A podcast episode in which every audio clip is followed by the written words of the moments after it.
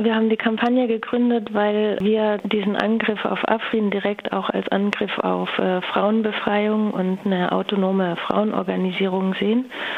Und ähm, bisher waren die Proteste sehr stark gegen diesen Angriff, aber von äh, feministischer und von Frauenseite waren jetzt noch nicht so viele Stimmen zu hören. Das Thema ist auch noch nicht so sehr ähm, thematisiert worden, wie eben auch die Frauenbefreiung, also dass auch die Frauenbefreiung angegriffen wird und vor allem die Selbstorganisierung von Frauen.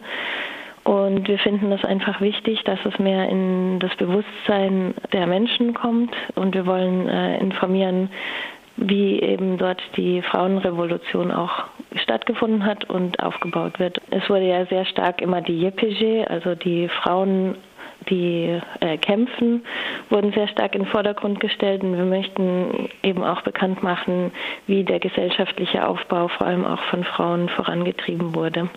Da erwähnen Sie in der Beschreibung Ihrer Kampagne den Begriff Genealogie, also eine sozialwissenschaftliche Betrachtung der Welt aus der Sicht von Frauen. Können Sie das vielleicht noch etwas genauer beschreiben, was es mit dieser Genealogie auf sich hat? Mhm. Also die Genealogie ähm, ist eigentlich eben, man kann es übersetzen als Begriff, Jin ist das kurdische Wort für Frau und äh, es soll eben die Wissenschaft der Frau, aber auch des Lebens also es soll zum einen eine Auswertung der gesamten Geschichte aus Frauenperspektive sein, aber auch ähm, wie eben wir uns eine frauenbefreite Gesellschaft vorstellen und wie wir ähm, sie erreichen können. Also eine wissenschaftliche Betrachtung der Widerstände äh, und der Umsetzung heute. In der Beschreibung Ihrer Kampagne steht auch, dass in den Angriffen vor allem Frauen und Mädchen eben äh, betroffen sind. Inwiefern ist das denn so?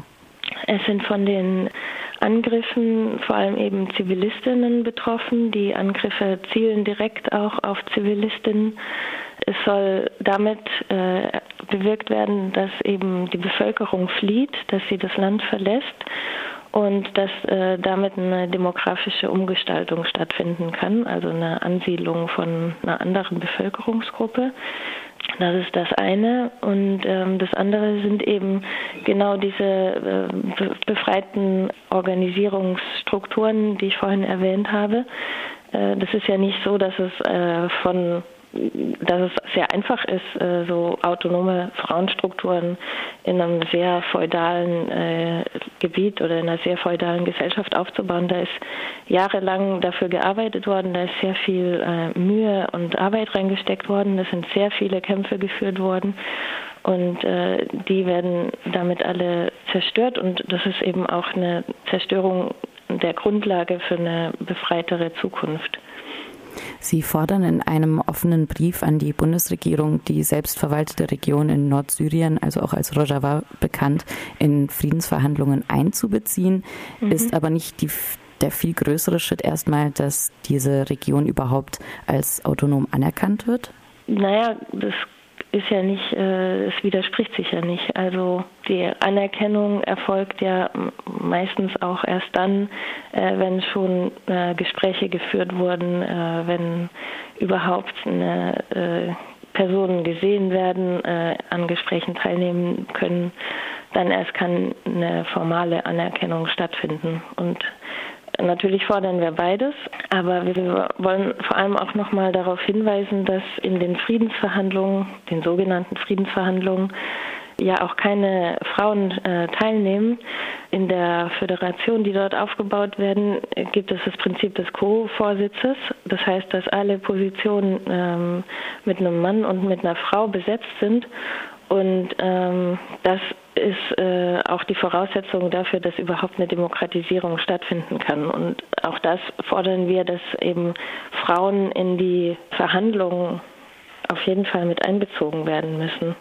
Es gibt auch eine UN-Resolution, dass eben Frauen ganz stark in Friedensprozesse einbezogen werden müssen, auch präventiv, aber auch eben bei Konflikten. Äh, dass sie immer ein Teil davon sein müssen von der Lösung. Und insofern bewerten wir das Scheitern der ganzen Verhandlungen bis jetzt auch so, dass eben äh, weiterhin Frauen ausgeschlossen werden davon. Werfen wir noch einen Blick auf Deutschland. Immer wieder wird im Zusammenhang mit Afrin die Beteiligung von deutschen Waffen wie zum Beispiel Leopard-Panzern erwähnt und auch Sie fordern, die Waffenlieferungen an die Türkei sofort zu beenden. Trifft aber diese Forderung in einem Brief an das Kanzleramt sowie dem Außenministerium nicht auf taube Ohren? Hoffen Sie, mit diesem Brief etwas zu erreichen? Wir müssen, glaube ich, ähm, ganz klar sagen, dass äh, die Bundesregierung von alleine äh, auf jeden Fall nicht aktiv wird. Die Bundesregierung hat sehr starke Beziehungen mit der Türkei äh, in jeder Hinsicht, also auf jeder Ebene, militärisch, ökonomisch, politisch. Und diese, dieser offene Brief ist ein Mittel, das offen zu legen. Wir denken, dass vor allem die Zivilgesellschaft äh, den Druck auf die Bundesregierung erhöhen muss. Äh, und so ein Brief, also er ist zwar an die Bundesregierung adressiert, aber er soll vor allem eben auch aufmerksam machen, die Zivilgesellschaft, was die Bundesregierung für Beziehungen hat, äh, wie sie sich dazu äußert, eventuell eben auch, wie sie sich nicht dazu äußert.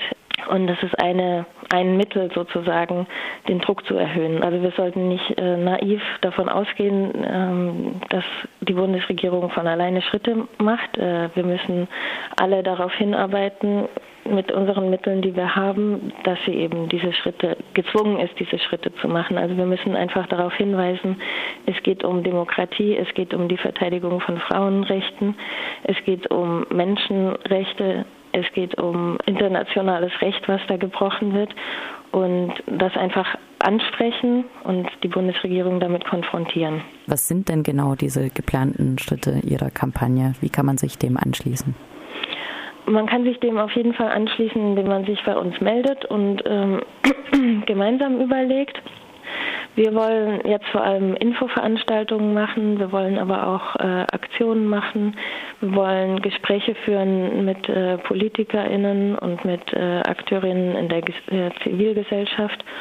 Wie gesagt, das ist ein Zusammenschluss von verschiedenen äh, Organisationen und jede Organisation ähm, hat auch ihre eigene Art und Weise, äh, das umzusetzen. Äh, Im Grunde kann sich jede dieser Kampagne anschließen und ich würde einfach sagen, ähm, Sie sollen sich bei uns melden. Die E-Mail-Adresse ist Frauen für Afrin, also für mit ue, at mail.de. Dann können wir gemeinsam schauen, äh, wie man am besten sich organisiert, weil wir denken auch, dass es eben ein organisiertes Vorgehen braucht, ähm, um mehr Ergebnisse zu erzielen.